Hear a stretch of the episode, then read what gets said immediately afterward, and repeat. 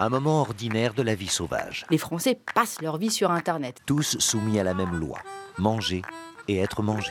Quel mystérieux instinct pousse certains oiseaux à se regrouper ainsi en troupes immenses avant d'entamer leur migration Si on vous dit qu'il s'agit du plus célèbre réseau social au monde, ce n'est peut-être pas très clair. La peur de se perdre en route Le besoin de se défendre contre les prédateurs Ce ne doit pas être une révolution qui se subisse, mais une évolution qui se prépare. Chez les moitrieuses, la vie en commun représente la meilleure des protections pour l'avenir de l'espèce. Et je suis tout à fait d'accord avec ce qu'il dit, c'est absolument central qu'on laisse la possibilité à ces internautes qui ont envie d'agir de manière masquée, s'ils le veulent, d'agir de manière masquée. Je vois pas en quoi on aurait euh, une autorité quelconque, ni morale, ni politique, ni intellectuelle, ni journalistique, ni quelle qu'elle soit, pour dire à des gens Ah là là, moi, moi j'ai besoin de savoir où tu habites, comment tu t'appelles, quel est ton métier, quelle est la couleur de tes chaussettes. On s'en fout. On discute avec des gens, ils existent ou ils n'existent pas, et c'est ça l'Internet depuis le départ, et je ne vois pas quelle règle mériterait qu'on modifie ça. Extrait de l'émission Du grain à moudre. Vous écoutez Double Vie, une série documentaire sur ce que l'on dit de nous sur les réseaux et sur ce que l'on préfère cacher. Régulièrement, le débat refait surface. Pour ou contre l'anonymat sur Internet? Est-ce que lever l'anonymat nous protégerait des haters, des gens qui profitent d'être planqués pour cracher leur colère? Peut-être, mais l'anonymat permet aussi de dire ce que d'autres aimeraient taire, de s'exprimer sans honte, sans phare, avec un peu moins peur des menaces. Il y a des internautes qui sont sous pseudo parce que retirer leur masque est dangereux et qu'il vaut mieux pour eux rester dans l'ombre. Double Vie, une série d'Elodie Font et Charlène Nouyoux, produite par Lina. Épisode 4 Camouflage. Caractère T6Y.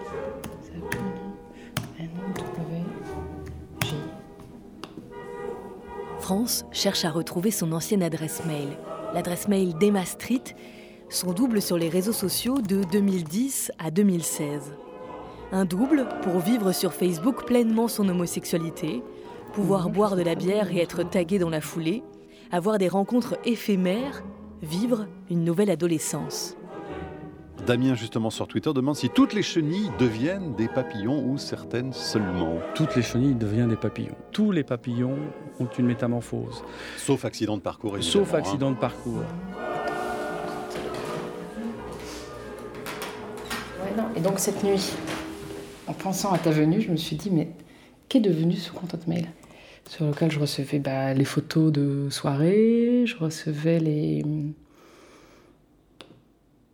c'est le compte qui était lié à mon compte euh, Facebook en fait. J'avais créé Emma Street en fait parce que ma copine m'avait, euh, qui était ma première copine en fait, parce qu'avant je avec des garçons, m'avait quitté soudainement et j'étais totalement en désarroi. Et je me disais mais comment est-ce que je vais faire? Je connaissais pas trop, j'avais pas trop d'amis, euh, d'amis homo et pas trop d'amis forcément pour sortir dans le milieu. Je me disais mais comment est-ce que je vais faire pour bah, rencontrer des nouvelles filles tout simplement? Donc je me suis dit bah je vais créer ce profil et comme ça, avec ça, bah déjà, je vais être au courant des soirées. Avant, j'avais un profil euh, réel, on va dire, normal, mais sur lequel, comme j'avais euh, mon frère, mes cousins, mes euh, collègues ou profs, enfin pas profs, mais ou maîtres de stage ou autres, je pouvais pas du tout, j'assumais pas du tout en tout cas, de liker des pages à consonance homo ou alors à thématique homo. Pour moi, j'étais apte à dire que j'étais homo, mais un peu une homo différente. Donc j'avais aucun problème avec ça, à partir du moment où, bien entendu, je ne frayais pas du tout avec le milieu homosexuel. Il fallait vraiment qu'il y ait une vraie scission. Donc de mélanger les deux, alors là, c'est vraiment, je devenais une vraie homo, et alors là, c'était pas possible. Et je pense que, au-delà des autres, où j'avais l'impression que ça allait les déranger, je pense surtout que c'est moi qui ai eu énormément de mal à accepter et à assumer le fait d'être homo, que ça voulait pas dire que j'étais quelqu'un d'autre, que je déconstruise moi-même ces clichés-là. Je pense que j'ai mis, euh, en fait, euh, une dizaine d'années dans le milieu et euh, en moi-même à l'accepter, à le réaliser. Donc j'étais obligée d'avoir un autre profil. Et comme j'avais très peur que mes potes de soirée homo prennent des photos et me taguent avec mon vrai nom, et du coup qui serait ressorti sur mon vrai profil, j'étais obligée de supprimer mon vrai profil. Donc en fait, je suis partie de Facebook et mes amis euh, de ma vraie vie me disait Mais euh, c'est bizarre, pourquoi est-ce que tu as décidé de partir de Facebook? Et comme j'étais obligée de dire quelque chose, je disais Non, mais vraiment, Facebook, c'est trop nul, c'est complètement ridicule de passer sa vie à regarder des photos d'autres, euh, des gens qu'on connaît même pas, ça n'a pas de sens. Alors qu'en fait, je passe ma vie sur mon Facebook avec mon nouveau profil à chatter avec des nouveaux amis ou à regarder des photos de soirées où j'avais été ou autre. En fait, je faisais exactement pareil, mais dans ce monde un peu parallèle, quoi. C'était tellement intégré en nous que c'était impossible de mélanger tous les mondes, que les seules, on avait l'impression que les seules filles qui arrivaient à mélanger leur monde, c'était des filles qui étaient euh, DJ ou des filles qui étaient euh, serveuses euh, dans des bars de nuit, on avait l'impression que c'était impossible, ou alors les filles qui le faisaient, vraiment, on les regardait totalement avec admiration en se disant genre waouh elles sont trop cool. Quand tu étais en soirée, est-ce que tu t'appelais France? Est-ce que tu t'appelais Emma? Jusqu'où tu as, poussé le dédoublement entre guillemets de l'identité? Ça, c'était vraiment le summum, qui était très drôle d'ailleurs, où en soirée, une amie me présente une autre amie. Elle dit bah, Tiens, Julie, euh, je te présente euh, France. Et cette Julie que j'avais dans mes contacts Facebook, parce que par amis d'amis, tout ça, on était devenus amis Facebook et du coup on se likait l'une l'autre, donc on se connaissait, mais elle connaissait Emma Street. Et cette Julie, un peu froide, dit euh, Ah oui, non, bah, je te connais pas. Et donc l'ami en commun dit Mais si, enfin, tu la connais, bien sûr que si vous êtes amis sur Facebook, c'est Emma Street, tu vois bien sur les photos. Et donc cette Julie où tout à coup son visage s'éclaire et dit oh, C'est pas vrai, c'est toi Emma Street? Ah mais c'est génial, je suis tellement contente de te voir. Et c'est là où vraiment bah, Emma Street pour le coup était, euh, était réelle, quoi, était en 3D. C'était complètement hallucinant comme moment. Voilà, comme c'était vraiment une vitrine sur laquelle je pouvais être alors non pas totalement moi-même, parce que pour le coup, par contre, il y avait peut-être une partie de France que je devais un peu masquer sur ce profil-là aussi, parce que s'il y avait une partie de moi un petit peu plus classique ou autre, bah voilà, à l'inverse, je n'osais pas trop la montrer non plus sur Emma. Donc c'était vraiment, euh, vraiment comme un dédoublement de la personnalité en fait. C'était, c'est ça qui est amusant, c'est qu'on a l'impression d'être soi-même et de très bien maîtriser la chose, sauf qu'en fait, au final, euh, je m'étais quand même un peu laissé aller, à mon avis, dans ce double jeu. C'est marrant parce que je faisais tout ça pour un peu être caché et être dans l'ombre. Et au final, c'était limite ce profil qui prenait le devant. On était intéressé de connaître Emma Street, qui faisait visiblement beaucoup plus rêver que qui j'étais. Et euh, c'est marrant parce qu'il y a plein de choses qui me reviennent en fait. Parce que ce qui est marrant, c'est que je pense qu'avant que tu m'appelles pour ce sujet, j'avais dû mettre un couvercle sur tout ça. Genre, c'est bon, j'ai fini Emma Street, c'est ma vie derrière. Alors que, étonnamment, il y a plein de choses qui remontent et qui reviennent, dont j'ai pas euh, conscience. J'avais une vie, euh, enfin, j'ai une vie plutôt, on va dire artistique, avec un boulot, euh, bref, qui n'est pas dans le domaine artistique. Mais j'ai toujours eu euh, ce euh, penchant-là de faire différents arts, d'avoir des amis qui travaillent dans ce milieu-là et autres, avec un peu un fantasme d'aller vers ce milieu-là. Et ce qui est marrant, c'est qu'avec Emma Street aussi, je pense que ça m'a aidé pour ça aussi. Avec Emma Street, je pouvais par exemple rentrer en contact, vu que j'avais cette autre personnalité qui était plus sympa que la personnalité de France, qui était très sérieuse, plus classique je pouvais rentrer en contact. Je me souviens avec des filles qui dessinaient, des filles qui prenaient des. avec des photographes, des. Euh, pas à des fins de drague, en plus c'était vraiment à des fins de euh, ça m'intéresse ce que tu fais. Euh.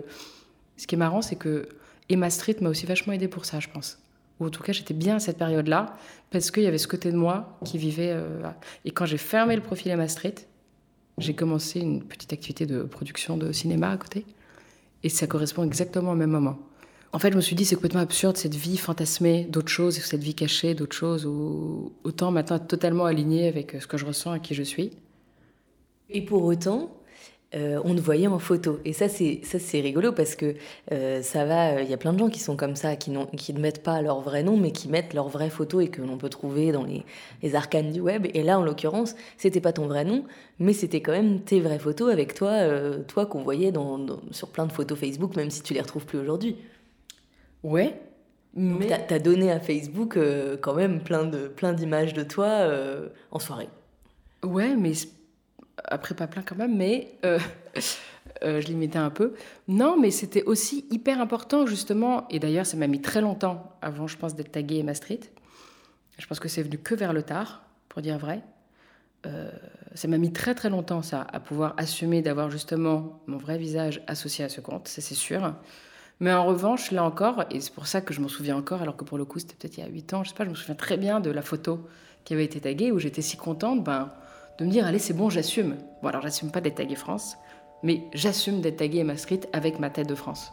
Tu vois cette espèce de mélange. Au moins ça prenait euh, voilà un moment quand même ça prenait forme on pouvait mettre une image euh, voilà un visage euh, sur son nom et puis mais c'était très très très important. Ouais, je pense d'ailleurs que ça devait être ça le début de vraiment du moment où j'ai assumé quand même mon homosexualité et de me projeter complètement de ce monde-là et, euh, et de me dire que je voulais avoir un enfant et que c'était possible, tout ça. Je pense que c'était ouais, je pense que c'était un peu au même moment en fait. Ce moment où je me dis bon allez, je m'en fous de ce que les autres pensent, on fait rien de mal, c'est pas grave.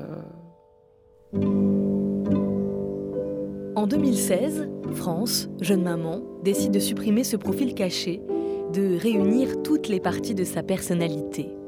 Elle a supprimé Emma Street et ce qu'elle retient, c'est aussi qu'elle a perdu de nombreux contacts Facebook qui ne la connaissaient pas sous son vrai nom. L'émergence des couleurs, le camouflage, ces couleurs extraordinaires que, qui, qui, qui, surgissent sur le corps de, de ces céphalopodes, Darwin disait qu'il y a énormément de langage de la danse des abeilles aux gestes, ouais. aux odeurs, aux, aux, couleurs. On est habitué à beaucoup de formes de langage et de modes de communication, peut-être pas tellement à des modes de communication qui sont fondés sur des changements de couleurs extrêmement ça. rapides. Et c'est ça qui est surprenant, ouais. qui a une dimension émouvante et artistique. Frédéric Bredouille a ouvert un blog en 2007, puis un compte Twitter il y a 10 ans. Un compte pour dénoncer, avec ironie, les aspects ridicules de son quotidien professionnel dans des entreprises du CAC 40. Là-bas, tout là-haut, dans les open space des Tours de la Défense, à Paris. Frédéric, est-ce que pour vous c'est une forme de militantisme, ce compte Twitter? Cette forme de militantisme, je pense qu'elle n'est pas par le canal classique d'un parti, d'une structure, d'une asso, mais je pense qu'elle sert à quelque chose, c'est discret, c'est petit, mais ça sert. Parce que euh, je me suis rendu compte que tous ces gens euh, qui suivent mon Twitter, qui suivent mon blog, j'ai eu des mails, j'ai des gens qui m'écrivent, j'ai des messages, euh, et je m'aperçois que ben, ça sert à quelque chose ça sert à euh, ça sert à faire un petit réseau de gens qui pensent pareil. Voilà, on est des taupes. On est des taupes.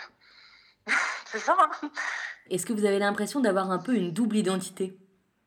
Ah ben totalement, oui. C'est totalement schizo, oui, bien sûr. Une journée, je vais balancer trois tweets euh, des trois conneries que j'ai entendues dans la journée. Donc je suis là, enfin voilà, ça montre que j'ai beaucoup de détachement par rapport à ce que j'entends, quoi quand on vit comme ça en étant très détaché, avec beaucoup de recul, on vit, c'est pas très confort quoi dans la vie. Hein. Vaut mieux croire à ce qu'on fait. Et du coup, les gens euh, disent souvent, euh, mais euh, bah, sors, sors de ce truc, quoi, sors-en. Après, voilà, sors-en pour aller faire quoi, je sais pas. c'est toute la question. Et c'est la question de, de, tous ceux que, de tous ceux qui font la même chose que moi là. Et est-ce que ça a été un, un exutoire? Est-ce que les réseaux sociaux, ça vous a permis de ne pas devenir folle? Bah oui, oui, ça soulage. Hein. Oui, c'est schizo, mais ça soulage. Ce qui est difficile, c'est d'être dans un environnement professionnel où euh, on ne peut pas dire, mais t'entends la connerie que tu as dit là. Je prends un exemple. Il y a un tweet que j'avais fait, il y a une collègue euh, où j'avais employé le mot classe sociale. Elle me dit, elle a tiqué, puis elle m'a dit, on ne dit pas classe sociale, on dit parcours de vie. Donc là, j'ai deux solutions. Soit je rentre dans l'art en disant, mais tu te fous de ma gueule ou quoi? On ne dit pas parcours de vie, connasse. Soit je fais un tweet. Mon tweet a eu beaucoup de succès et ça me soulage et j'ai évité de lui rentrer dans l'art. Donc oui, ça soulage. Et après, autour de moi, dans mon milieu professionnel, je ne peux pas, je peux pas rentrer dans l'art des gens. Donc il euh, y, y, a un côté violence euh, renfermé. Quoi. Et moi, mon univers professionnel, il se double de mon univers euh, social dans la mesure où, comme j'ai fait, euh, j'ai des gros diplômes, j'ai fait des écoles, machin, machin, les gens que j'ai connus, euh, les, les, amis autour de moi, c'est pareil, il y a plein de choses que je ne peux pas dire non plus, qui ne sont pas acceptables dans mon environnement social. Il n'y a pas grand monde de, avec qui je peux m'exprimer librement. Et d'ailleurs, souvent, c'est des gens que j'ai connus sur Twitter, qui pensent vraiment comme moi. On dit toujours Internet, c'est dégueulasse, les gens se lâchent. Bah oui, mais justement, il y a euh, certains aspects dégueulasses avec des gens qui se lâchent et qui tiennent des propos inacceptables, mais il y a aussi, moi j'ai besoin de me lâcher, parce que c'est le seul endroit où je vais pouvoir rencontrer des gens comme moi. Euh, c'est vraiment la grande muette, c'est vraiment l'entreprise. Et ce qui se passe à l'intérieur de l'entreprise, euh, on peut voir, euh, je sais pas moi, on peut voir le témoignage d'un gendarme, d'un pompier dans un documentaire, quoi, ou une émission de télé, d'accord? Et euh, alors que l'entreprise, personne ne parle, il y a une vraie omerta, quoi. C'est un milieu, oui, c'est un milieu très secret et violent dans la mesure où personne n'a le droit de parler, sinon tu perds ton boulot, quoi je, je, pense que la violence verbale euh, ou la moquerie euh, des tweets, ça peut être agressif, mais euh, ça n'est que à l'aune de, de la violence reçue, je trouve.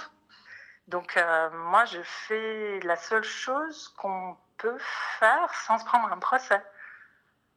Sinon, si je le fais sous mon vrai nom et je raconte tout ce que j'ai vu, entendu, je risque de me prendre un bon gros procès, quoi et d'avoir des ennuis. Euh, voilà. En fait, ce qu'il faut comprendre, c'est que mon nom, mon vrai prénom et mon vrai nom de famille, ils appartiennent à l'entreprise dans la mesure où ils sont affichés sur LinkedIn, accrochés à une entreprise. D'accord? Donc en fait, ça m'appartient pas cette identité-là. Je peux pas faire ce que je veux avec. Et donc les gens, souvent, ce qu'ils font, ils créent un compte Twitter et ils disent euh, euh, mes propos n'engagent que moi. Mais ça, c'est du pipeau. C'est du pipeau tout, ce que je pense, je peux certainement pas le dire sous mon vrai nom et mon vrai prénom. Impossible. Donc euh, ma vraie identité, j'estime qu'elle est vendue dans le salariat, elle est vendue à l'entreprise et je dois me tenir correctement.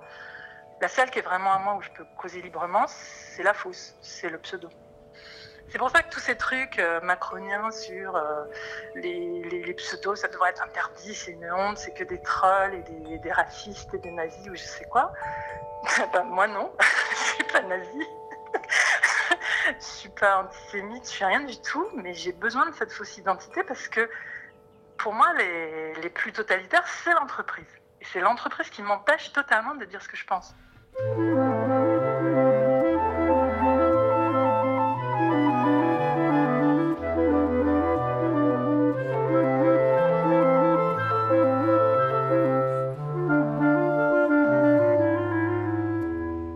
Dans un autre univers professionnel, allons rencontrer Louise May. Louise May est autrice de romans, de pièces de théâtre et en parallèle, elle a un boulot dans une entreprise assez classique. Dans la vie, comme sur les réseaux, elle a assez compartimenté son quotidien pour que ses collègues ne se doutent pas qu'elle écrit des thrillers pour ados. Sur les réseaux, elle a quatre identités. Alors la métamorphose, c'est une variation de forme, un changement de forme qui se produit dans le cours de la vie d'un animal. C'est aussi, euh, y compris euh, le fonctionnement physiologique, le comportement, euh, le, mode de vie qui va changer. Qu'est-ce qui a fait que tu as eu envie d'avoir plusieurs identités comme ça? Pour moi, c'est vraiment, ça relève vraiment du confort et vraiment du consentement. C'est-à-dire que moi, je risque rien. Euh, je, vais, vais pas me faire virer, au contraire. C'est juste que j'ai pas envie. J'ai pas envie de donner des choses que je ne voudrais pas donner à des gens auxquels j'ai pas envie de les donner. Je préfère segmenter. Nécessairement, tu dis beaucoup de toi quand tu écris. Même si t'es pas en train de raconter toi, si c'est pas ton nom, si c'est pas les noms de tes amis, les noms de ta famille, et que tu transformes tous les éléments ou que tu attends trois ans pour parler d'un truc qui te tient vraiment à cœur et qui t'a vraiment bouleversé, mais tu t'es dit si t'en parlais sur le moment, tout le monde allait savoir qui t'étais. Euh, quelle que soit la manière dont tu gères ça, ça dit énormément de toi, énormément de ton imaginaire, énormément de ce que tu... Et moi, je fais partie des gens qui, qui, pour qui l'intime est quelque chose de très très important. Et du coup, le fait de, de segmenter à chaque fois me donnait l'impression de me protéger. Après, je pense que c'est faux aussi. Je pense que c'est le confort que ça te donne est, quelque part illusoire parce que tout cumulé, si jamais il y avait une espèce de, de biographe complètement zinzin qui soudain arrivait et décidait de d'éplucher tout ce que j'ai écrit pour deviner qui je suis, ce que je pense vraiment. Bon, je pense que ce serait pas passionnant pour lui et que ça attirerait pas les foules, mais ce que je veux dire, c'est que tout cumulé, c'est forcément moi. Et ça, ça m'intéresse pas. Quand tu t'inventes un personnage, tu te donnes aussi le choix de d'être meilleur que ce que t'es si tu décides que tu vas avoir un profil euh, qui se revendique ouvertement féministe, progressiste, tu vas faire plus attention à ce que tu partages, tu vas faire plus attention au discours que tu tiens. Et je trouve que, je trouve que c'est à la fois une protection, mais aussi un garde-fou. Est-ce que c'est aussi parce que tu as eu peur du harcèlement? Ah oui, non mais évidemment. Ah bien sûr, non mais de toute façon, euh, quand t'es une femme, tu douilles tellement avec ça déjà dans la vraie vie. C'est pour que ça te suive jusque chez toi, jusque dans ton téléphone, mais c'est... Euh, moi, on m'a fait chier très très vite, très très tôt. Euh, il m'est arrivé des trucs pas cool. Je crois que je me suis même pas posé la question d'être moi-même sur, les, sur Internet. Je me suis posé la question de qui est-ce que je vais bien pouvoir être. Mais jamais je me suis dit, moi là, avec mon vrai nom, mon vrai patronyme, et c'était quelque chose d'extrêmement libérateur. Si tu veux, il y a cette espèce de, de, plaisir de, de, revenir à zéro et de dire euh, mon CV maintenant c'est ça. C'est en fait c'est ça. C'est quand tu commences à parler de boulot, c'est un CV. Et ce que tu mets dessus, des fois il y a des trucs que tu es obligé de laisser de côté, c'est dommage. Et il y a aussi des trucs que tu vas laisser de côté et tu es bien content. C'est pratique. Le mot est lâché, peur du harcèlement. Et il a envie de se cacher pour être certaine de ne pas être attaquée. On reviendra plus en longueur sur le cyberharcèlement dans l'épisode 5. Euh, les céphalopodes sont vraiment les rois, euh, les empereurs hein, du, camouflage. Donc c'est la fonction première de ces changements de couleur rapides alors en fait, euh, c'est la fonction première, hein, c'est-à-dire que ça a probablement été sélectionné au cours de l'évolution du fait de la perte de la coquille. Hein. donc il y a un moment pour échapper aux prédateurs, il y a des mutations qui sont favorisées, en particulier celle d'avoir des cellules particulières qui permettent de se camoufler. Si certains choisissent de s'exprimer sous pseudo sur les réseaux sociaux, c'est aussi pour protéger leurs données. FO0 a commencé à chatter sous pseudo à la fin des années 80 sur le canal IRC, le grand-père des réseaux sociaux. À l'époque, il travaille dans le bâtiment et personne ne sait, ni ses collègues, ni sa famille, qu'il passe des nuits entières à refaire le monde sur Internet. Et puis, progressivement, c'est devenu son travail, aider les populations à se protéger sur les réseaux, et notamment au moment des révolutions arabes avec le mouvement Télécomics. FO0, pourquoi t'as décidé d'être sous pseudo? Parce que pour moi, Internet, c'est, euh, ça a toujours représenté un espace où, de liberté, euh, où on pouvait discuter avec plein de gens, dire ce qu'on voulait, et on n'est pas forcé de se rattacher euh, à notre nom, parce que moi j'ai commencé Internet où il n'y avait pas d'image, pas de son. Donc il n'y avait pas besoin d'être représenté par son nom ou par sa, photo, etc. Peu importe. Euh, et même euh, féminin ou masculin, on pouvait très bien euh, choisir un, pseudonyme féminin. Il n'y avait pas de filtre du coup. On pouvait vraiment dire tout ce qu'on pouvait, tout ce qu'on sentait. on pouvait dépasser les limites aussi. Et on le faisait. Quelle place ton pseudo prenait dans ta vie? Alors, au début, pas beaucoup. C'était pour rigoler. Euh, et là où ça a pris beaucoup de place, c'est quand j'ai trouvé mon centre d'intérêt. Hein. c'est comme au départ. Euh, enfin, à l'époque, on avait cette chance un petit peu de découvrir Internet, euh, le vrai Internet. Il y avait une technique aussi, il y avait de la technique à découvrir. et donc, ça me mettait en relation avec des gens qui soit étaient comme moi, qui voulaient, qui étaient curieux, ou d'autres qui étaient déjà assez avancés. Et ces gens-là, je les ai rencontrés avec mon pseudo, et eux m'ont connu avec ce pseudo-là. Et donc, euh, on reste avec ce pseudo-là. Et ce pseudo-là, il se charge de choses. Et à peu près, on peut plus changer de pseudo. Parce qu'il y a aussi un petit côté égo qui se met euh, en, place. Et donc, on le revendique. Et du coup, après, on se. C'est pas être piégé avec ce pseudo, parce qu'on en est fier de ce qu'on a fait sous ce pseudo-là, et du coup, on peut plus en changer après. Donc, euh, ça prend de la place, effectivement, oui. Toi qui fais attention depuis tant d'années à la sécurité aussi, à tout ce qu'on donne, nous, sur Internet. Quand on est sur ton compte Twitter, par exemple, aujourd'hui, est-ce qu'on apprend des choses de toi? Bah, euh, Oui, de toute façon. Euh, c'est très rapide de, profiler n'importe quel compte Twitter et de voir euh, quels sont ses sujets préférés. Donc, qu'est-ce qu'on pourrait savoir de moi? Je pense où j'habite, quel est mon vrai nom, parce que j'ai fait des conférences. Il y a eu quelques photos de moi qui avaient circulé à partir de là, voilà. Et donc, pour quelqu'un qui protège ces données, est-ce que c'est pas euh, un peu contradictoire? Protéger ces données, pour moi, c'est pas technique. C'est un choix de la personne. Donc oui, Facebook, oui, ils sont pas gentils ces gens-là, les GAFAM. Ok, ils sont pas gentils, ils sont là pour faire du blé, mais c'est marqué dessus, c'est des, des, compagnies privées. Arrêtez. Donc en fait, je pense que c'est plus aux gens de, se, de prendre un peu de recul et de se dire, euh, bah ok, je vais arrêter de donner un peu de ci, un peu de ça. On peut utiliser euh, toutes les, les plateformes qu'on a à disposition. Il faut juste être conscient que elles vont chercher toujours à avoir plus d'infos sur vous.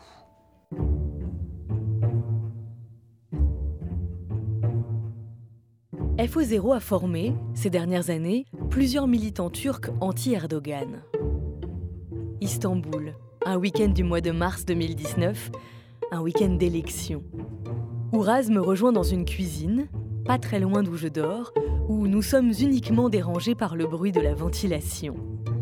En Turquie, j'étais persuadée que je rencontrerais plein de gens sous pseudo pour des raisons politiques. Mais en fait, en fait pas du tout. Déjà parce que ceux qui le sont ont peur de s'exprimer dans un micro. Ensuite, parce que rares sont ceux qui sont anglophones et encore moins francophones. Et puis aussi, et ça je ne m'y attendais pas, parce que beaucoup ne postent plus rien sur les réseaux sociaux. Même sous pseudo, les militants savent qu'ils peuvent être retrouvés. À Istanbul, ils étaient nombreux à être mobilisés pendant la révolte de Gezi en 2013, puis en 2015 lors des élections, puis en 2016 lors de la tentative de coup d'État. Mais aujourd'hui, nombreux sont lassés. Ouraz est l'un d'eux. Il était prof à l'université, il a perdu son poste après la purge qui a suivi la tentative de coup d'État. Depuis, pour vivre, il écrit des articles et il aide les journalistes étrangers. Pour ce travail, il a pris, sur Twitter, un pseudo à plusieurs reprises. Les premiers biologistes, les premiers zoologistes, les premières personnes qui s'intéressaient aux vivants, ils croyaient que chaque espèce euh, était immuable, que tous les individus étaient identiques et qui ne changeaient pas dans le temps. Après, on s'est rendu compte qu'il y avait des variations dans le temps, dans l'espace et euh, au sein d'un même individu. Je devais prendre des rendez-vous avec euh, des dirigeants de l'AKP ou pro-AKP, des journalistes pro-AKP. Et à ce moment-là, donc euh, c'est vrai pendant une période où, je faisais beaucoup de, fixing, euh, j'ai utilisé pas un pseudo, mais disons j'ai deux prénoms. c'est Ouraz Aydin, celui que j'utilise, mais j'ai un autre prénom, c'est Outku. Outku Ouraz Aydin, mais j'utilise Ouraz Aydin partout. Et là, j'ai changé en Outko Aydin euh, sur Twitter. Je l'ai changé au cas où qu'on me recherchait, qu'on trouve pas, qu'on me voit pas. Euh, donc pour faciliter en fait, euh, ou pour pas mettre en risque les contacts que j'avais et que je puisse perpétuer et, les, utiliser, voilà, avec différents journalistes qui, viendraient ici. J'ai bien fait attention. Je veux dire à cette période, c'est clair que si on savait que j'étais un universitaire limogé pour avoir, selon eux, donc soutenu voilà, le, guérilla kurde, etc., les terroristes, entre guillemets, euh, on aurait refusé de, Parce que justement, il y en avait certains où c'était le sujet. La journaliste euh, interviewait euh, donc cette journaliste pro AKP sur les universitaires limogés et où cette journaliste-là se, déchaînait sur, sur ces, universitaires qui ne sont que des terroristes et machin, alors que j'étais là, c'était c'était mon cas, tu vois. Donc Comment tu utilises les réseaux sociaux aujourd'hui en 2019 Là, je fais moins de fixing, plus de journalisme. Bon, je suis revenu à mon prénom euh, initial hein, euh, sur les réseaux parce que, bon, premièrement, c'est très difficile d'avoir des contacts avec des gens de la KP maintenant. La presse étrangère est généralement vue comme euh, des agents de, l'impérialisme européen, etc. Et donc, c'est très difficile donc, de les accéder. Mais je fais pas mal de journalisme, donc euh, pour euh, deux, trois euh, sites étrangers. Donc là, j'utilise, mais j'utilise surtout, surtout pour, pour poster ce que, ce que j'ai fait. Quoi. Après, bon, des choses politiques de temps en temps, mais moins d'un côté parce que c'est même pas par, par peur ou quoi que ce soit. Maintenant, je veux dire, au point où on en est, il y, a plus. c'est pas pour ça que je fais gaffe, mais c'est vois plus l'intérêt de poster quelque chose de politique. Euh, enfin, ton point de vue politique, tu vois, avant on s'énervait sur quelque chose, on disait voilà, ce régime, c'est machin, c'est tel, voilà, c'est inacceptable et tout. Mais là, on a dépassé tous les tous les paramètres, tous les, tous les, tous les limites de l'inacceptable. Hein. C'est, euh, euh, tu sais que sur Twitter, ce que tu vas poster, personne de l'autre camp ne va le lire, ça va même pas lui accéder je veux dire, avec tous les, tous les paramètres, les, je sais pas, les algorithmes, je, je sais pas quoi. Même moi, sur Twitter, je sais même plus, euh, je vois tous les jours euh, les deux, trois comptes que, que je connais. Après, tu vois, donc ça va jamais accéder à quelqu'un d'autre. Donc, c'est pas la peine de dire que moi, je suis énervé parce que, euh, voilà, la personne qui va l'entendre, elle est énervée aussi, elle est en colère aussi contre le régime. Ce qui est très important, faut voir, c'est on a un nouveau crime en Turquie, un crime qui était dans la loi mais qui n'était pratiquement pas utilisé, mais depuis ces deux, trois dernières années, c'est l'insulte au président. Donc presque chaque critique euh, d'Erdogan peut euh, entrer dans cette catégorie d'insulte au président et je ne sais pas les nombres, mais tu as énormément de personnes ou qui sont convoquées, qui sont condamnées à cause de ça. Tu en as qui sont en prison à cause de ces insultes au président. Et ça, ça se fait toujours évidemment sur les réseaux sociaux. C'est très difficile et c'est très risqué. Donc, c'est-à-dire que tu peux poster, ça n'aura rien à voir avec toi, euh, aucun problème pendant quelques temps, mais si tu as un autre problème avec la loi, n'importe quoi, ils vont voir sur, euh, sur, tes, comptes euh, Twitter, Facebook, et là, s'ils retrouvent euh, quelque chose, là, tu auras en plus, le, je sais pas, la propagande terroriste, l'insulte au président, le je sais pas quoi. C'est là, tu, pourras être accusé hein, de ces crimes-là.